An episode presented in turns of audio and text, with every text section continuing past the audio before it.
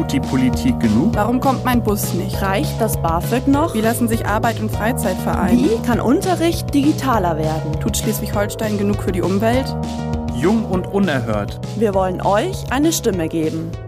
Moin und willkommen zu Jung und Unerhört, einem Podcast der Kieler Nachrichten. Mein Name ist Daniela, ich bin Redaktionsvolontärin.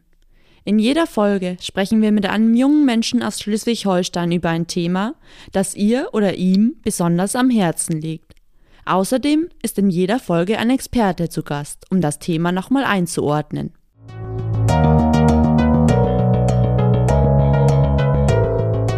Willkommen zu Jungen Unerhört, willkommen im Studio Lohne. Schön, dass du da bist. Dankeschön für die Einladung. Zum Start erzähl doch mal, wer bist du, wie alt bist du und was machst du? Äh, ich heiße Lohne, ich komme aus Bußdorf, das ist in der Nähe von Schleswig und ich bin 19 und arbeite seit Anfang März in einem Bestattungsunternehmen und habe mich auch dazu entschieden, ab dem 1. September die Ausbildung zur Bestattungsfachkraft zu machen. Wow, das klingt nach einem sehr spannenden Beruf. Da sprechen wir später noch ein bisschen mehr drüber. Um dich besser kennenzulernen, wollen wir erst noch eine Schnellfragerunde machen, weil es diesmal ums Thema Social Media geht, handelt auch die Schnellfragerunde davon. Bist du bereit? Ich bin bereit. Instagram oder Twitter? Instagram. Durch Stories klicken oder im Feed scrollen? Im Feed. Posten oder liken? Liken. Handy oder Laptop? Handy. Morgens erster Blick aufs Handy oder erstmal richtig aufwachen? Oh, erster Blick aufs Handy. Ja, das kenne ich auch. Ja, so läuft's manchmal. Ähm, erzähl doch mal über deine Erfahrungen mit Social Media. Ja, ähm, ich glaube, das fing alles so ein bisschen mit der Schule an. So, boah, ich, wie alt war ich, als das alles so anfing mit Instagram, Facebook, Snapchat? Ich weiß nicht, so 13, 14. Ähm, wir hatten das damals alle oder haben es ja auch immer noch alle. Und ähm, irgendwie wurde es voll zum Trend. Und ähm, habe dann ja irgendwie zwei, drei Jahre später auch gemerkt, dass mir das gar nicht so gut tut. Ähm, habe mich jetzt auch vor einem Jahr ungefähr dazu entschieden, das alles so ein bisschen zu reduzieren ähm, und da ein bisschen ja gewissenhaft damit umzugehen. Einfach ein bisschen, dass das gesund ist, so wie man damit umgeht. Das klappt mal mehr, mal weniger. Mm und habe dann irgendwann gemerkt, als das größer wurde und als es immer mehr Leute auch, so wie die immer sagen, zu ihrem Beruf gemacht haben, dass mir das gar nicht so gut tut und dass das ziemlich, ähm, ja, dass das ein ziemlich krasser Druck ist, der da so auf mir sitzt. Ähm, irgendwie immer gut auszusehen auf jedem Foto oder auf jedem Video und ähm, habe mich viel mit Leuten verglichen und dachte so, warum ich nicht so aussehe oder ja, warum die so aussieht und ich nicht. Und ähm, habe das dann so ein bisschen verändert und habe mir so Gedanken darüber gemacht, warum das so ist und ähm, wie ich das irgendwie ändern kann und wie ich da meine Einstellung so ein bisschen ändern kann, dass mir das einfach ja besser geht damit, weil das äh, mich schon auch doll runtergezogen hat. Mhm. Ja. Du sagst, es hat dich doll runtergezogen. Beschreib mal, wie hast du dich gefühlt in der Zeit? Mhm. Ähm, ausschlaggebend war, glaube ich, letztes Jahr ähm, mein ja mein Durchfallen durch äh, durchs Fachabitur. Ähm, ich habe eine Ausbildung als sozialpädagogische Assistentin gemacht und nebenbei mein Fachabitur und bin durchgerasselt im Fachabitur. Die Ausbildung habe ich bestanden und muss dazu gestehen, dass ich die Ausbildung nur gemacht habe, um irgendwie das Fachabitur mitzumachen, weil ich ähm, Psychologie studieren wollte, ursprünglich aber ganz lange Schauspiel.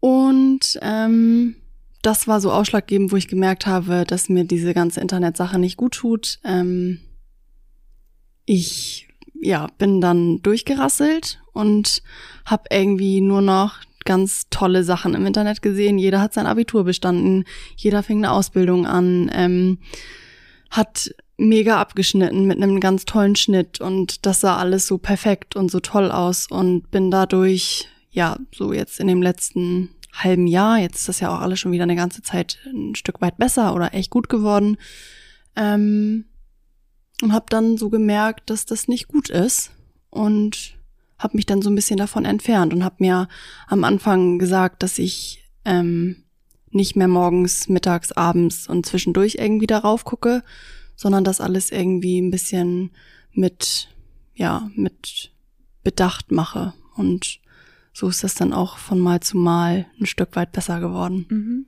Woran genau hast du denn gemerkt, dass es so nicht weitergehen kann? Das ist eine gute Frage. Ähm, ich glaube, ich habe daran gemerkt, dass es so nicht weitergehen kann an meinem persönlichen Empfinden und an meinem, ja, an meinem Zustand. Das klingt jetzt sehr, sehr krass. Ähm, aber das war einfach so ein krasser Druck irgendwie, der da auf mir war. Und wenn man morgens schon damit aufwacht irgendwie und ja, dann zum Spiegel geht und irgendwie denkt so, oh, wie siehst du denn aus? Warum sehen die im Internet alle so toll aus? Da habe ich dann irgendwie, musste ich dann so ein bisschen die Reißleine ziehen und dachte so, nee, jetzt ist Schluss. Also jetzt musst du irgendwie was machen, das musst du auch selber in die Hand nehmen. Ähm, ich weiß, dass es schwer ist und ich glaube, das können auch nicht alle, weil da einfach auch ähm, sich das erstmal einzugestehen, ist ja auch ein ganz großer Schritt, so zu wissen, dass das nicht so gut ist, was man da macht und was man sich anschaut und was man sich da alles so anguckt. Ähm, das habe ich dann aber irgendwie geschafft und ja, dann wurde das irgendwie besser. Was hat dir denn dabei geholfen, da den Schlussstrich zu ziehen? Mm, oh, ja, äh, das weiß ich auch gar nicht so genau, was mir dabei geholfen hat. Ähm, also auch meine Gedanken dann, die echten Gedanken, die man sich machen sollte, so was, was das Leben angeht. Und ähm, habe mir immer eingestanden, dass das ja einfach nicht die Welt ist, die es so gibt und ähm, die wir alle so erleben. Also wir müssen alle arbeiten für unser Geld und das gibt auch ganz schlechte Phasen, es gibt aber auch wieder schöne Phasen und dass man das irgendwie annimmt und akzeptiert. Und das wird im Internet ja immer ähm, ja wenig bis gar nicht kommuniziert. Da wird immer nur die heile Welt gezeigt und kommuniziert und alles ist toll und äh, keine Falten und weiß der Geier irgendwie was, was da noch so war und ähm, habe dann irgendwie für mich selber realisiert, dass das einfach nicht das das Leben ist und ich glaube, das war dann so der Punkt, wo ich äh, gemerkt habe, dass das gar nicht so ist, wie das da gezeigt wird und das hat mir dann letztendlich auch geholfen. Ja.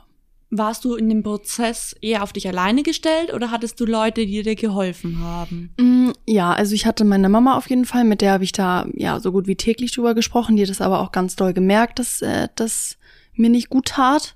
Und das fand ich erschreckend zu hören, dass man mir das so sagt, dass ich, also ich habe mich dadurch auch verändert und ähm, ja, war irgendwie auch ein Stück weit unglücklicher und ähm, habe irgendwie nie was Gutes mal zu mir, zu meinem Körper, zu meiner Persönlichkeit gesagt, fand immer alles doof. Und ähm, das merkt eine Mama natürlich auch. Wir sind auch sehr eng, deswegen hat sie es auch auf jeden Fall gemerkt. Und habe das dann aber irgendwann auch selber gemerkt, so dass ich so dachte, oh, Luna, du ziehst dich hier jeden Tag runter. Du findest dich hässlich, du magst dich nicht leiden, egal was du anhast. Ähm, irgendwie ist alles doof. Und ähm, durch die Gespräche und durch Mamas Erfahrungen auch, wie das früher war und wie das jetzt ist. Und es war auch gut mit Mama darüber zu sprechen, weil sie das so gar nicht kennt. Also sie hat Instagram und sie hat auch Facebook, aber sie hat da nicht so die Ahnung von, die wir Jugendlichen so haben und fragt immer mal so, hm, wie geht das oder wie geht das? Ähm, und das war eigentlich ganz gut, weil sie mir auch immer, ja, sie hat mir immer so ein bisschen dabei geholfen, wieder auf den Boden der Tatsachen zurückzukommen und mir gesagt, so Lohne, so ist das gar nicht und früher war das so und ähm, dass das gar nicht so die Welt ist. Ja, ja das hat mir geholfen. Sehr schön. Hättest du dir von anderer Stelle mehr Unterstützung erhofft, zum Beispiel aus der Schule, aus deinem Freundeskreis oder ähnliches? Ja, also Schule auf jeden Fall. Ähm, das wird so viel kommuniziert und auch viele wichtige Themen, glaube ich, in der Schule. Aber an solchen Ecken fehlt es dann einfach. So wo wichtige Aufklärung im Umgang mit Social Media, mit diesen äh, ja, so Apps wie Instagram, Facebook, Snapchat und so, ähm, da fehlt es einfach und ähm, da bin ich auch fester Überzeugung von, dass das fehlt und ich habe es ja selber gemerkt. Also bei mir, in, ich bin jetzt drei Jahre aus der regulären Schule raus, da wurde nie wirklich drüber gesprochen, wie geht man damit um, wie geht man mit einer Situation um, wenn die irgendwie auftritt und ähm, wie macht man das, dass man das nicht so nah an sich herankommen lässt und sowas alles. Und da hätte ich mir das auf jeden Fall gewünscht. Ja. Aber auch die Mädels, dass die alle mal, es sind ja überwiegend Mädels, ähm, dass die alle mal auch so die rosa-rote Brille abnehmen und auch mal so sagen, so mal wieder auf den Boden der Tatsachen zurück. Und ähm, äh, kann ich aber auch total verstehen, dass es schwer ist. Also mir ging es eine ganze Zeit lang genauso. Wenn denn du in so einer Mädelsgruppe bist und die alle das Gleiche machen auf Instagram und das Gleiche sehen und ähm, man darüber spricht, das ist ja einfach ein Thema, worüber man spricht, dass da dann eine sagt, oh, was guckt ihr euch denn hier an und das ist totaler Quatsch oder so, ist ja irgendwie auch logisch. Also weiß jetzt nicht, ob es das so oft gibt, dass das eine macht. Ja. Was würdest du denn dann von den Menschen, die im Internet eine gro einen großen Einfluss haben wünschen, also mhm. Influencerinnen, Influencer, Persönlichkeiten, die viel auf Social Media auftreten. Was sollten die besser machen? Mm, ja, einfach den Leuten nichts vorspielen. Also ich kann das nicht leiden, wenn man ähm, also man weiß einfach, dass das Leben nicht immer schön ist und dass es auch mal solche und solche Tage gibt und dass man auch mal irgendwie mit dem falschen Fuß aufsteht und dass man auch mal mit dicken Augen aufwacht oder mit zotteligen Haaren oder so. Keiner steht morgens perfekt und gestylt auf und das wird einfach zu 99,9 Prozent gezeigt im Internet und das ist einfach falsch und äh, nicht die Wahrheit und ähm, ich glaube, die sind sich gar nicht so bewusst, was die auf junge Leute und ganz besonders junge Mädchen irgendwie, was die für einen Einfluss haben. Und das ist einfach, so wie ich es mitbekommen habe ähm, und wie ich es auch selber erlebt habe, nicht immer, ja, nicht immer nur ein guter Einfluss oder ganz im Gegenteil. Und dass die einfach ihre Reichweite, die haben teilweise wirklich Millionen Follower und FollowerInnen, ähm, dass die irgendwie die Reichweite anders nutzen und auch mal darüber, also das, das ist ja gar nicht schlecht, dass die irgendwie über schöne Sachen reden, so das, das ist toll und gut, aber eben nicht nur, dass man das irgendwie immer im Rahmen ja macht und ähm, die Leute nicht dazu animiert, irgendwie zu Schönheits-OPs irgendwie zu sagen, ich lass mir jetzt Botox spritzen lassen, so oder die Brüste aufpolstern lassen oder keine Ahnung was. Und das äh, wird ja jetzt nicht auch irgendwie was mit 25, sondern da denken die Mädels schon mit 16 oder 17 oder noch früher drüber nach. Und ähm, dass die ihre Reichweite einfach anders nutzen. Also dass die das echte Leben einfach auch zeigen. Ja. So in deinem Prozess, als du gemerkt hast, es tut dir nicht so gut, hast du dann auch darauf geachtet, wem folge ich, wer zeigt vielleicht das echte Leben, wer ist immer nur hinter einem Filter und hinter der perfekten Maske? Ja, auf jeden Fall habe ich darauf geachtet. Das ist heute noch so und ich finde die App Instagram, ich finde die super toll, ich mag die total gerne, weil das ja auch nicht nicht nur doof ist, was da gezeigt wird. Also man kann sich ja selber aussuchen, was man sich anschaut und was nicht aber irgendwie auch nur bis zu einem gewissen Grad. Also natürlich konnte ich mir immer selber anschauen, äh, selber aussuchen, was ich schauen möchte und was nicht, aber du kriegst das ja irgendwie auch vorgelebt und das wird ähm, dann angezeigt. Guck dir mal die Story an oder die. Ähm, ja, das was war deine Anfangsfrage? Die Frage war, ob du jetzt anderen Personen ja, folgst oder genau, Personen nicht mehr folgst. Ja, also ich äh, folge auf jeden Fall den Leuten, wo ich meine, das oder wo ich davon überzeugt bin, das tut mir gut und das tut mir nicht gut. Oh, und das gucke ich mir dann auch nicht an.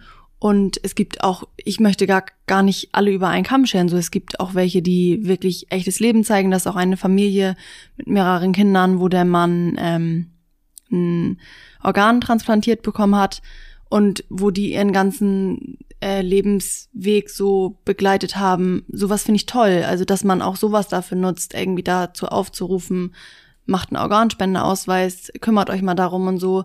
Ähm, und das sind auch Influencer. Ähm, und sowas gucke ich mir gerne an, das finde ich toll, das finde ich gut. Aber so, so ein Inhalt irgendwie wie, ja, ich stehe morgens auf und sehe perfekt aus, das ähm, hat da keinen Platz mehr für mich. Mhm. Jetzt hast du gesagt, du hattest ein paar Rückschläge, du bist durchs Fachabi gerasselt ja. und bist jetzt einen anderen Weg gegangen. Ja. Ähm, welche Rolle hat denn diese Selbsterkenntnis auch da gespielt, dass du einen anderen Weg eingeschlagen bist? Ähm, einen total guten. Also ich habe in dem letzten Jahr gemerkt, ganz, ganz doll und auch gespürt und konnte das auch wirklich so annehmen tatsächlich, dass alles im Leben seinen Sinn hat und ähm, dass das irgendwie ein Stück weit auch vorhergesehen ist, so ein Weg für einen und man aus seinen Fehlern lernt und ähm, das war die Anfangszeiten echt ja so ein so ein krasser Schlag ins Gesicht, so da durchzufallen, weil da für mich auch so viel dran hing. Ich hatte so den Druck, du musst studieren, was sagst du den Leuten, irgendwie deinen alten Lehrern und Lehrerinnen, so wenn die fragen, und was studierst du jetzt? Und ich sag, nee, nicht, ich bin irgendwie durchgefallen.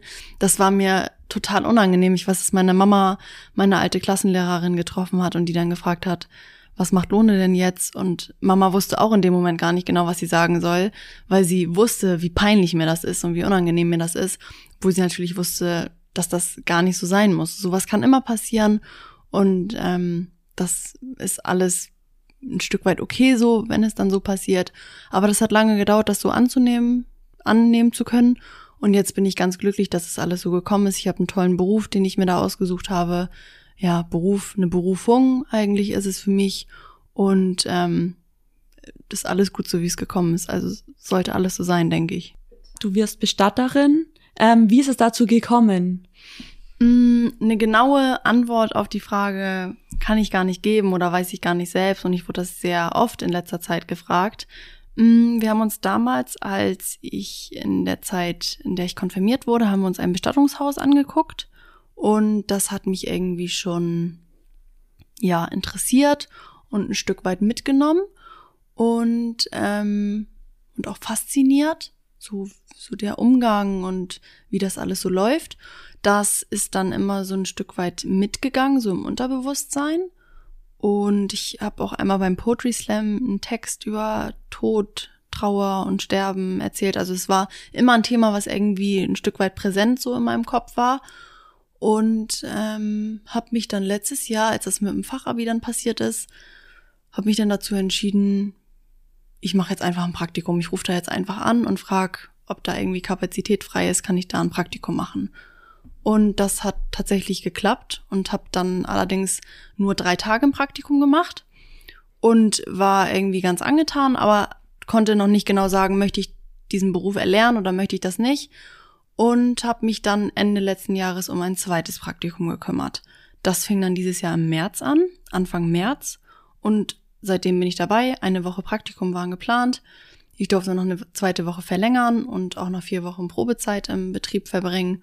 Und ja, bin jetzt fest da und am 1.9. startet dann die Ausbildung und so ist das gekommen. Also jetzt, nach der Zeit, die ich da jetzt auch verbracht habe, ist ja jetzt schon noch gar nicht so lange, aber lange genug, um zu wissen, ob ich das wirklich machen möchte oder nicht. Und so ist das jetzt. Ähm, was hat dir dieser Beruf noch weitergeholfen in die Richtung? Ja, also ähm, der Beruf hat mir insofern weitergeholfen, dass dass einfach auch, dass so ein Leben auf so tragische Art und Weise auch enden kann und auch nicht immer nur alt, ähm, 80, 90, sondern auch ganz, ganz jung.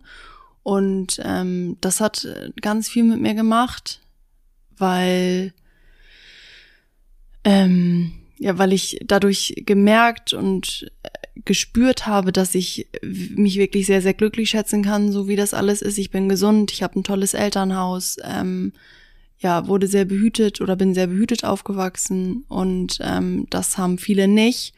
Und auch so aus den Gesprächen, die man vielleicht manchmal mitbekommt, jetzt gar nicht nur der Beruf, aber auch so im privaten Umfeld, ähm, das ist nicht immer alles nur, nur schön. Und ähm, das muss man sich immer wieder so, ja, hervorrufen und dann ähm, kann man, glaube ich, auch wieder so die wirklich wichtigen Dinge im Leben schätzen. Und das hat mir mein Beruf auch auf jeden Fall gezeigt, dass das ähm, ja, dass es zum Leben halt einfach auch der Tod dazu gehört und ähm, ja, krasse Erkenntnis als 19-Jährige und auch krasser Beruf. Ähm, was macht dir denn daran Spaß, ja, wenn man das so sagen doch, kann? kann man so sagen. Auf jeden Fall sagt das total gerne so.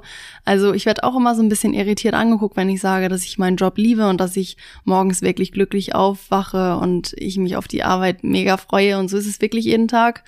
Ähm, was mir am meisten Spaß macht oder was ich am meisten mache, das ist alles. Erstmal ist mein Job super facettenreich, jeder Tag ist anders. Wenn wir montags irgendwie was planen, dann ist das Montagabends eigentlich schon wieder ganz anders oder spätestens Dienstagmorgens.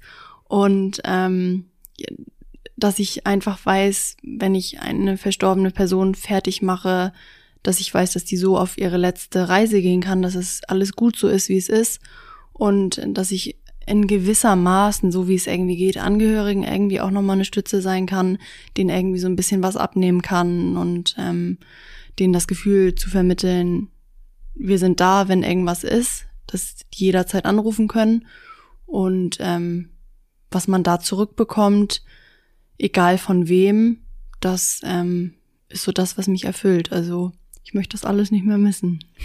Wenn du jetzt demonstrieren gehen würdest und du hättest eine Forderung zum Thema soziale Medien, was wäre das? Was würdest du auf ein Protestplakat schreiben?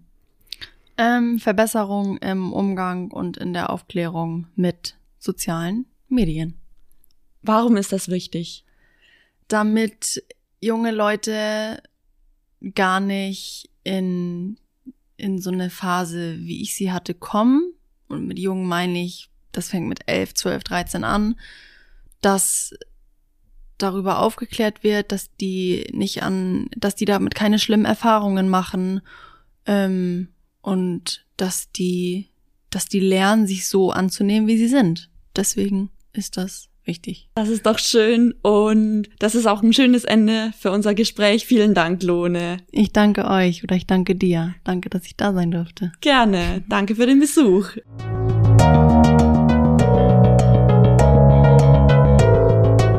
Heute haben wir als Expertin Anna Schwitzer zu Gast. Sie arbeitet bei der Stadtmission Mensch in der Suchtberatung, genauer gesagt bei der Fachstelle Mediennutzung und Medienabhängigkeit. Willkommen im Podcast. Hallo, vielen Dank, dass ich hier sein darf. Ja, danke, dass Sie da sind. Erzählen Sie doch mal zum Anfang, was machen Sie denn bei Ihrer Arbeit so?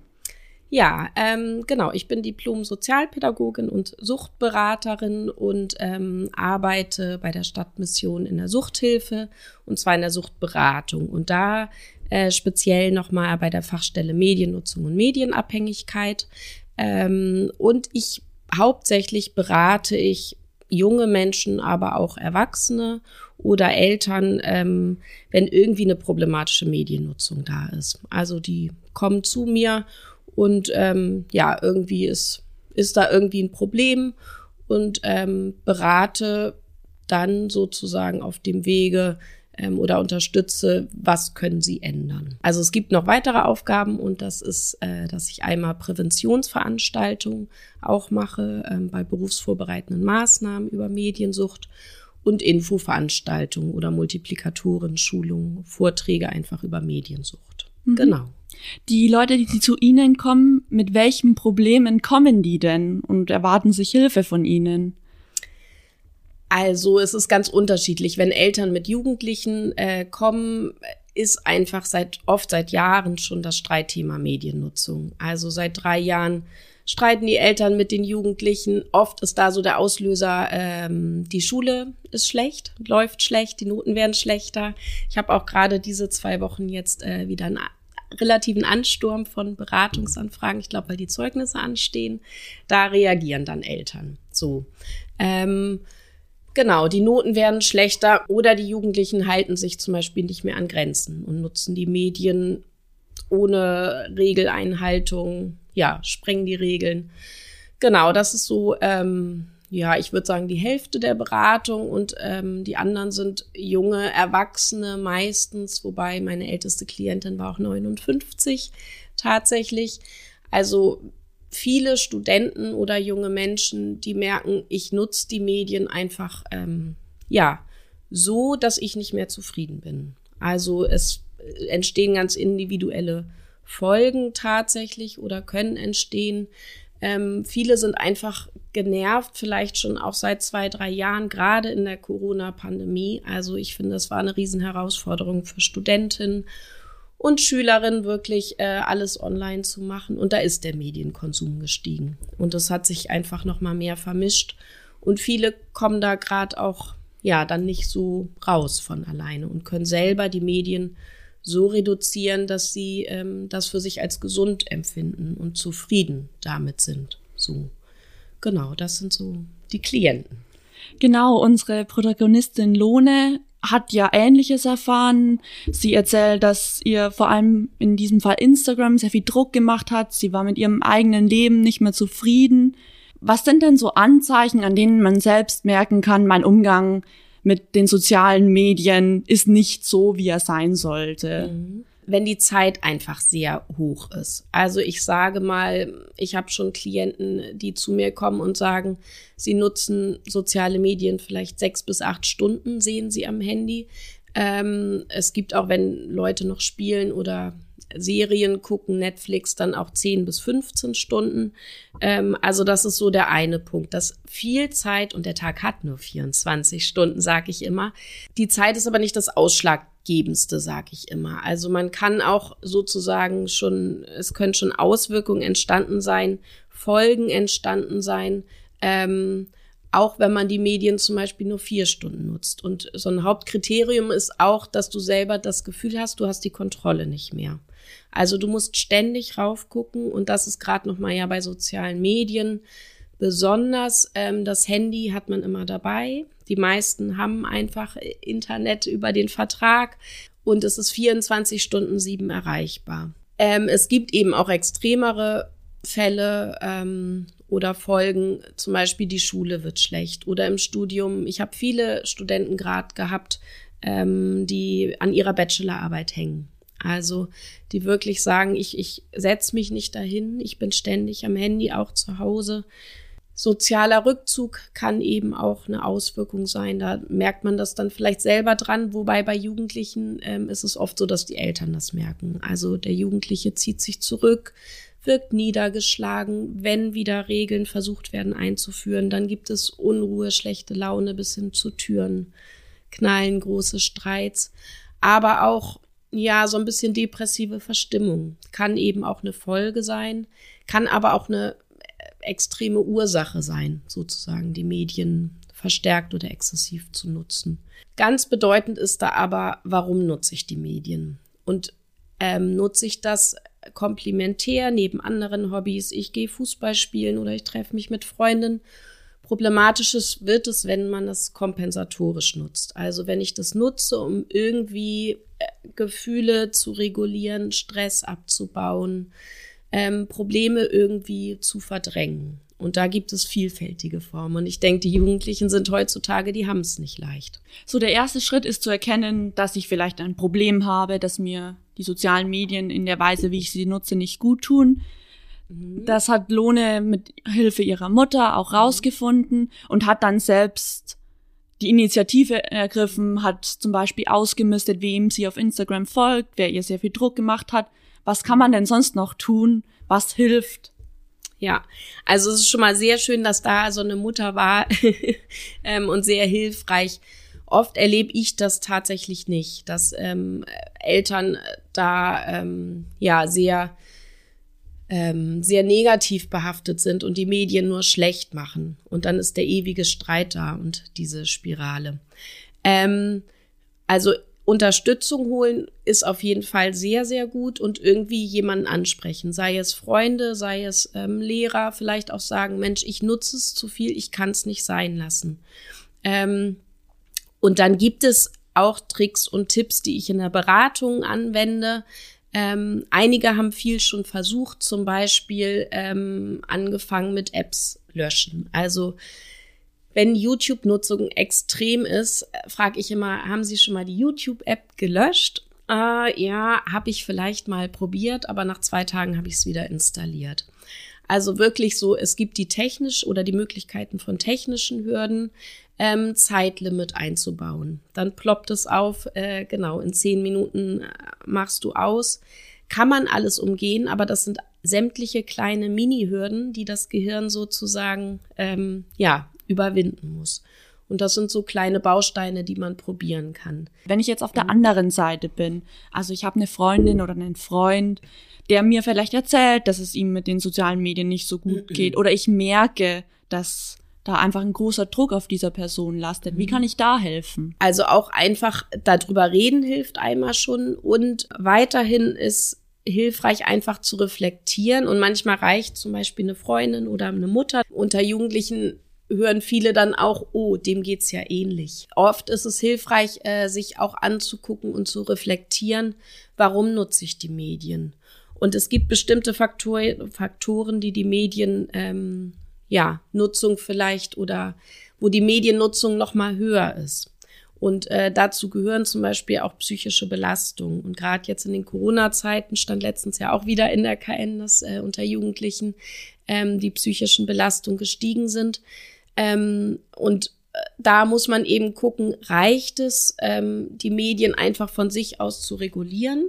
Entweder durch technische Möglichkeiten und dann ist freie Zeit und ich nutze die Zeit wieder für meine Hobbys, die ich früher gemacht habe. Und dadurch ähm, für, ja, ist man einfach zufriedener. Oder andere äh, ja, Menschen, da funktioniert es besser, wenn sie sich zum Beispiel wieder wirklich vornehmen. Oder als Freundin könnte man sagen, komm, wir gehen jetzt äh, zweimal die Woche morgens frühstücken oder treffen uns regelmäßig oder du kommst mal wieder dahin mit.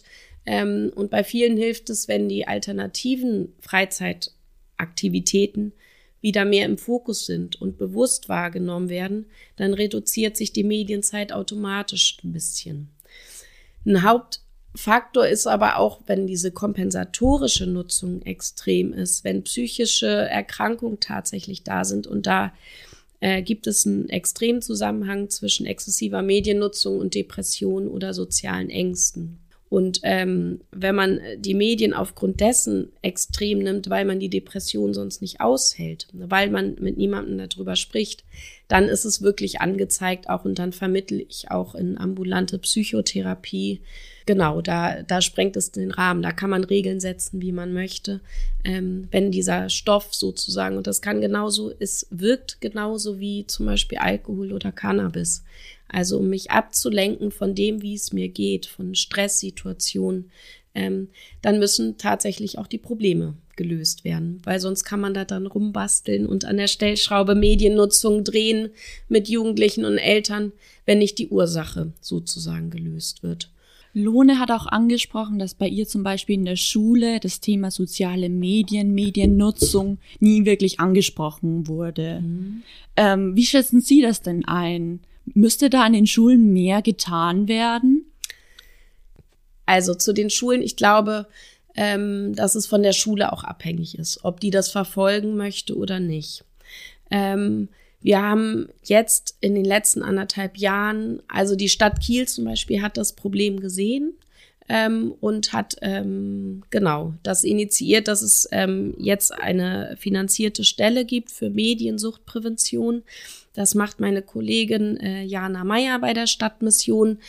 Und äh, da war, wurde der Bedarf gesehen und es wurde eben auch gehandelt und da wurde von der Stadt Kiel auch Geld in die Hand genommen. Aber das erst seit anderthalb Jahren ist zum Beispiel, äh, gibt es die Stelle. Und ähm, die geht an Schulen und macht ähm, Mediensuchtaufklärung und wenn gewünscht wird, auch spezialisiert auf soziale Medien oder Cybermobbing. So, aber das ist ja auch tatsächlich immer nur eine Einheit äh, von externen Personen. Ich denke, wichtig ist auch, dass, dass Lehrer es vielleicht im Unterricht ähm, zum Beispiel behandeln, neue Bücher nehmen und es immer wieder ansprechen, dass Schulsozialpädagogen da ein Auge drauf haben, dass die wissen, wann fängt eine Mediensucht an, wohin können wir vermitteln. Und das läuft teilweise auch schon ganz gut. Auf der anderen Seite erlebe ich auch, dass Jugendliche oft schon sehr selbstreflektiert sind. Also wie Lone zum Beispiel, die sagt irgendwann, ich merke es selber und ähm, ja. Lone hat auch ein Plakat geschrieben, auf dem sie ihre Forderungen nochmal zusammenfasst. Mhm. Und zwar hat sie geschrieben, Verbesserungen im Umgang und in der Aufklärung mit den sozialen Medien. Wie können wir das erreichen? Nochmals kurz zusammengefasst.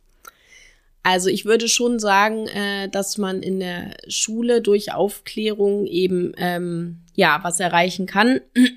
Zum Beispiel, dass es Medienprävention an Schulen weiterhin gibt und äh, zum Beispiel auch nicht nur für ein Dreijahresprojekt, also dass das äh, dort fest verankert wird, äh, vielleicht auch durch Lehrer und Schulsozialarbeiter mehr fokussiert wird.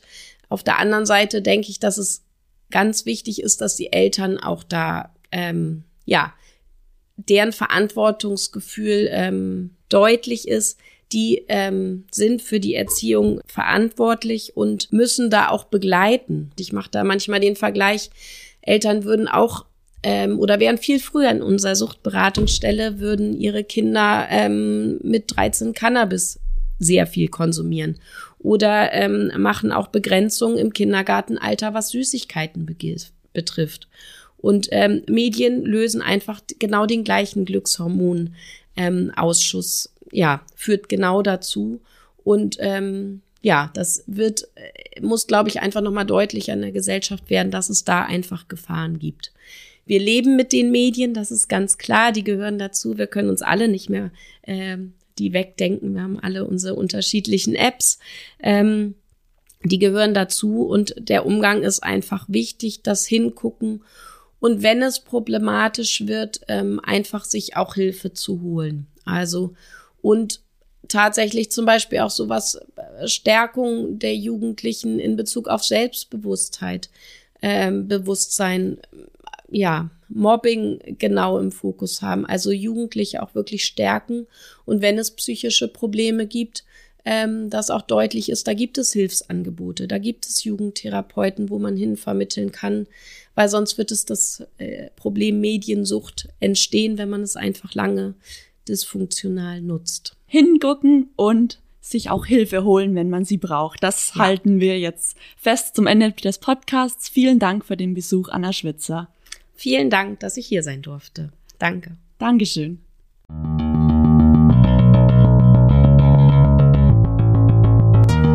Das war Jung und Unerhört, ein Podcast der Kieler Nachrichten. Eine neue Folge Jung und Unerhört erscheint von nun an jeden ersten Montag im Monat.